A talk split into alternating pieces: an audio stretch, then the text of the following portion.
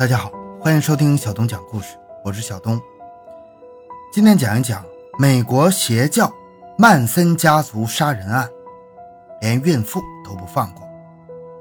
上个世纪六十年代末，美国发生了历史上最疯狂的邪教组织连环杀人案，其血腥程度震惊世界，对当时的社会产生了巨大的影响，其影响的余波延续至今。回到现场，寻找真相。小东讲故事系列专辑由喜马拉雅独家播出。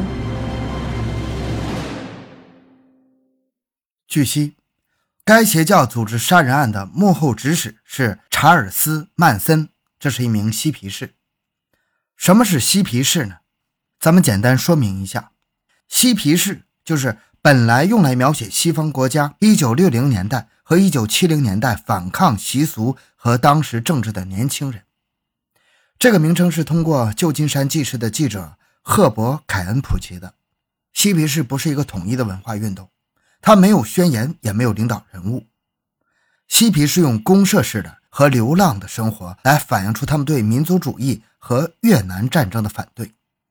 他们提倡非传统的宗教文化。批评西方国家中层阶级的价值观，他们批评政府对公民的权益的限制、大公司的贪婪、传统道德的狭窄和战争的无人道性。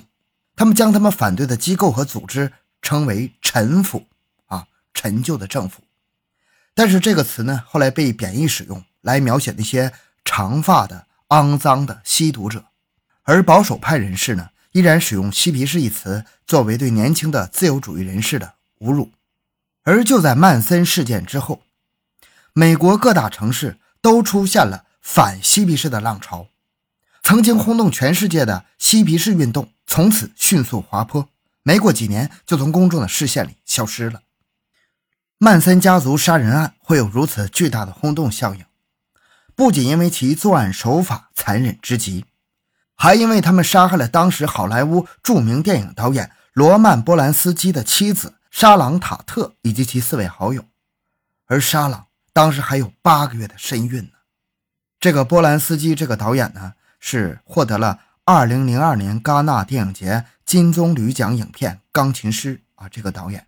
但是这个案子发生的比较早，1969年8月9日，好莱坞美艳的女星沙朗塔特邀请四位朋友来家里过周末，她的丈夫罗曼波兰斯基。正在欧洲拍片，所有人都沉浸在快乐周末的氛围里。谁都没想到，一场灾难会发生在这个美丽的准妈妈身上。快乐的周末会变成死亡的周末。八月十日早上八点，管家查普曼像往常一样来到斯埃罗大道幺零零五零号的花园豪宅上班。车道上停了一辆不熟悉的白色兰博车。而旁边竟然躺着一具尸体，浑身浸泡在鲜血里。惊慌的威尼·弗雷德赶紧走向起居室，前门的大门敞开着。当他走进屋内的时候，眼前的场景令他终身难忘：到处都是鲜血淋漓，地上的死者血肉模糊，面目全非呀！沙朗倒在沙发旁边，胸部到腹部均被切开，五脏六腑隐约可见，腹中胎儿。几乎被挖出来，脖子上的伤口还在淌血。一条天花板横梁垂下的绳子紧紧缠着他的脖子，绳子的另一端捆着一具男尸。几近崩溃的威尼·弗莱德立刻报警求救。洛杉矶警方很快抵达作案现场，经过初步分析，这是一起团伙犯罪。住宅中共有五名死者，三男两女。室内的沙朗身中十六刀，死前遭受了非人的折磨和凌辱。造型师施杰西布林是被勒死的，表情扭曲。死在兰博车边的是十八岁的史蒂文派伦特，身上有四处枪伤。室外草坪上穿着睡衣的棕色长发女子是艾比盖尔·佛格，佛格咖啡百万财富的继承人，被刺了二十八刀。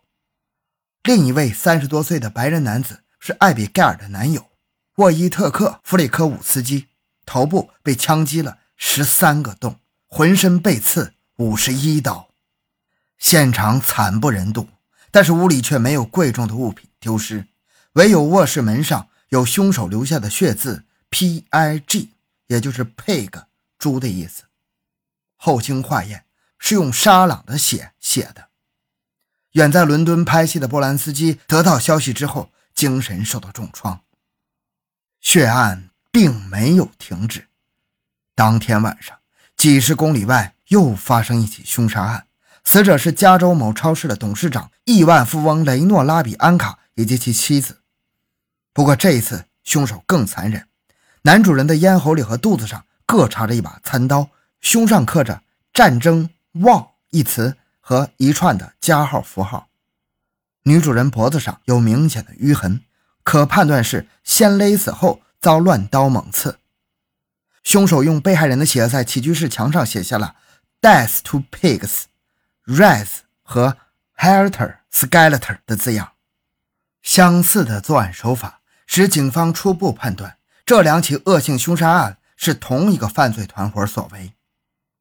接连两起凶杀案造成洛杉矶人心惶惶啊！凶案细节也成为人们议论的焦点。虽然死者都是名人富豪，却没有贵重物品失窃。警方定义这是一起以杀人为目的的凶案。进行了两个多月的严格排查和成百上千次的面谈，案情仍旧毫无进展。就在警方走投无路时，案情出现了意外的转机。警方破获了一起毒品凶杀案，凶手供出同谋一个名叫苏珊·阿特金斯的女孩。他们和一群嬉皮士住在洛杉矶的一个废农场里，是当地有名的邪教组织曼森家族，首领是三十五岁的查尔斯·曼森。警方经过多方调查，发现这是一个犯罪团伙，于八月十六日将所有嬉皮士逮捕，包括曼森，罪名是偷车。略显疯癫又口不择言的苏珊为警方提供了有力的线索。苏珊被转移到洛杉矶女子监狱时。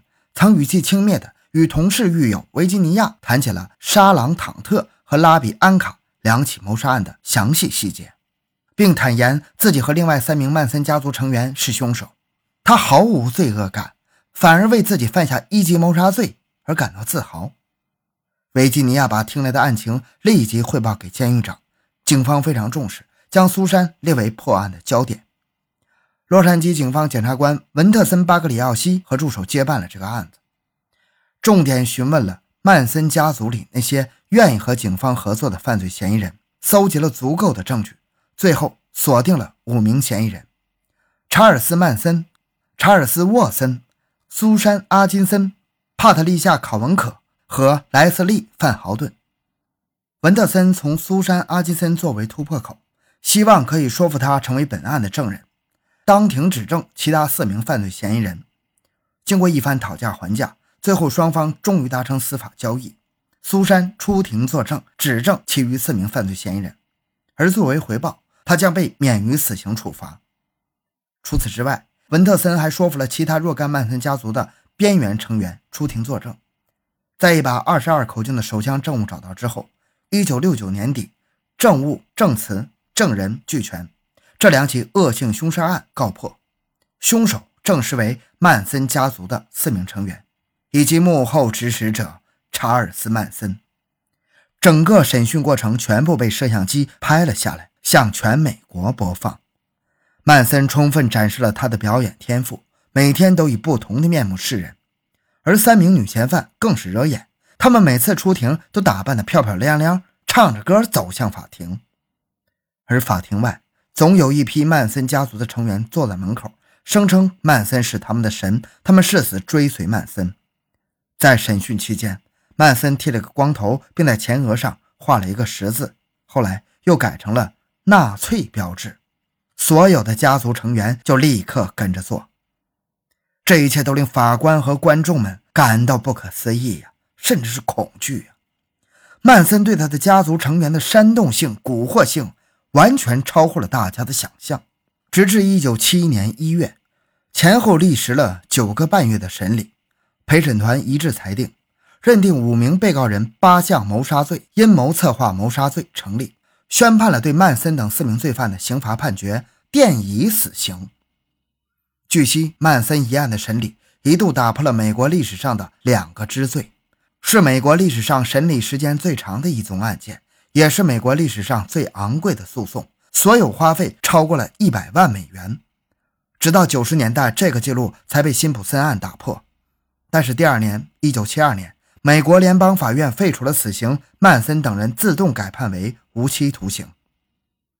但据苏珊·阿金森和边缘成员的证词，曼森家族不止这两起恶性凶杀案。有人坦言，死于曼森家族手下的受害者可能超过三十人。